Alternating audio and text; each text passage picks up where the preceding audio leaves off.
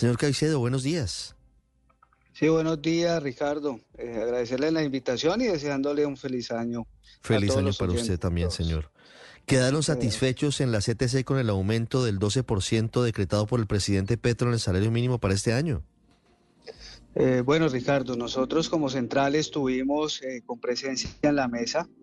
Eh, creímos siempre en una concertación y que nos pudiéramos llegar a un, acuerdo. Sin embargo, creo que estuvimos relativamente muy cerca, pese a los esfuerzos que, hay que reconocer que hizo la, la ministra, pues en, en su momento de la negociación. Sin embargo, pues no se pudo. Eh, creemos que el incremento pues, eh, eh, va a estar acorde con, con, con, todo lo que está viendo el país. También hay que reconocer, Ricardo, que, que la canasta familiar es supremamente cara, los altos costos de vida, los, en, en todas las regiones del país dificultades de empleabilidad, dificultades en el sector agrario, agropecuario, campesino. Creemos que al menos un incremento de en esta vía, Ricardo, puede aliviar un poco, un poco las diferentes eh, eh, dificultades que están presentando el tema económico. Eh, creemos y somos unos convencidos desde la, CTC que, que, al final del día, si un trabajador tiene poder adquisitivo, si puede ir a la tienda, si puede ir al almacén, si puede ir al supermercado, creemos que eso va a ayudar a la movilidad al tema económico también en nuestro país. Sí, ¿qué preocupación ven ustedes frente al tema del empresariado en el sentido de que con este aumento del salario mínimo podrían venir recortes, incluso también disminución de las jornadas por cuenta de asumir este nuevo gasto? Bueno, tocaría esperar, yo creo que estamos arrancando un nuevo año. Eh, donde también hay que reconocer los altos esfuerzos que ha tenido el sector empresarial. Siempre he tenido un reconocimiento muy especial hacia, hacia ellos. Creo que ellos le hacen parte fundamental del esquema económico de nuestro país. De hecho, ¿qué haríamos sin, el sector empresarial? Eh, creo que hay que esperar, eh, Ricardo. Creo que, es, vuelvo y te digo, un año que arranca con un nuevo incremento. Eh, seguramente en el transcurrir de del año, vamos, vamos, vamos organizando cargas y vuelvo y repito, desde nuestra central siempre vamos a mantener un, una posición de diálogo eh, y concertación con nuestros empleadores de, de nuestro país. Finalmente, la película ya se rodó. Pero quisiera preguntarle, señor Caicedo, ¿por qué al final, si estaban tan cerquita de un acuerdo con los empresarios, no se suscribió? ¿Por qué al final no se concretó? Eh, bueno, Ricardo, siempre le insistí a la ministra y creo que vuelvo, vuelvo y repito, eh, en, varias, en varias llamadas que nos hicimos eh, bilaterales, que, sería muy interesante que poder hacer la última reunión bipartita.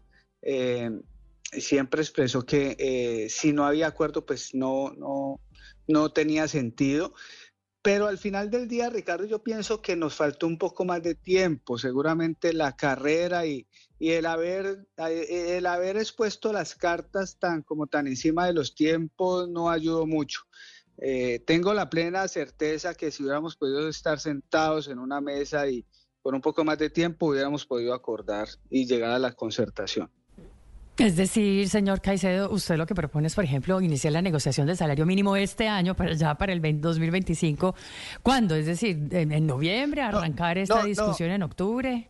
Hmm. No, yo me, refiero, eh, yo me refiero a que la reunión hubiera sido, eh, o sea, las reuniones eh, bilaterales eh, se hicieron de un lado y del otro. Yo me refiero que si hubiéramos podido haber hecho una mesa tripartita antes de terminar los tiempos, no tan el, como tan el 29, para que me entienda, no tan el 29 de diciembre, sino un poco antes, de pronto seguramente el, 27, y haber podido sentarnos eh, tripartitamente, de pronto no hubiéramos puesto de acuerdo, porque relativamente estuvimos supremamente cerca. Yo pienso que eh, fue un incremento salarial donde las partes estuvimos casi, casi, pero, casi, pero no. No, no, caso, como dicen por ahí, eh, y caso el aumento del 15% en el auxilio, en el subsidio de transporte, eh, ¿sobre esa cifra sí hubo acuerdo con los empresarios? Bueno, eh, tampoco, pero creo que, que también estuvo cerca. Yo pienso que, vuelvo y te digo, no, no, hablando del contexto del incremento salarial en, en su forma general, estuvo cerca, pero, pero además cuando se proyecta una inflación, 9, el 10% y, y un incremento salarial del 12% para este año, eh, yo creo que estamos eh, sobre una base donde no vamos a afectar relativamente un impacto fuerte al sector empresarial ni económico de este país. Sí, pero fíjese, señor Caicedo, que los empresarios y sobre todo los comerciantes no tienen el mismo punto de vista. Consideran que esto lo que hará es disparar la inflación y que eso va en detrimento incluso de la generación de empleo. Ustedes, tengo la impresión de que ven el vaso medio lleno a diferencia de los, de los empresarios. Eh, bueno, claro que sí es normal, ser, eh, eh, Ricardo, es normal que cada sector defienda su postura referente al tema que representa. ¿sí? vuelvo vuelvo, indico, vuelvo al, mismo punto de partida, donde un año que apenas está arrancando, toca esperar, donde también, Ricardo, tenemos que ser conscientes y como central sindical siempre lo planteamos en la mesa desde el primer día, que es que eh, eh, hay uno de los sectores importantes donde tenemos que ponerle el ojo al tema de informalidad eh, y, creo que el comercio es uno de los grandes sectores que tiene esta, esta, esta parte o este sector donde ahí están los retos, eh, digámoslo así, del país y de este gobierno seguramente para tratar de mitigar la informalidad en nuestro país. Pero además también somos unos convencidos, eh, Ricardo, que, que, que, un incremento salarial, pues tampoco de esta magnitud, tampoco podemos decir que va a traer más informalidad, que va a traer desempleo, que, que va a impactar pues a nuestro país. Eh, eh, no, no, no, no, tampoco podemos, creo que no estamos desbordados y estamos sobre una base sostenible, Ricardo. Sí, pues eh, esa es la opinión de los sindicatos frente a este incremento del 12%. Quiero hacer una última pregunta, señor Caicedo, sobre algo que dijo el presidente Petro al final de su intervención el viernes en la noche, y es que anunció una discusión con empresarios, con trabajadores, sobre la necesidad de presentar un proyecto para repotenciar la reforma tributaria que presentó en su primer año de gobierno, porque dice el presidente que la Corte le tumbó una parte muy importante, entre otras cosas el tema de la deducibilidad de regalías.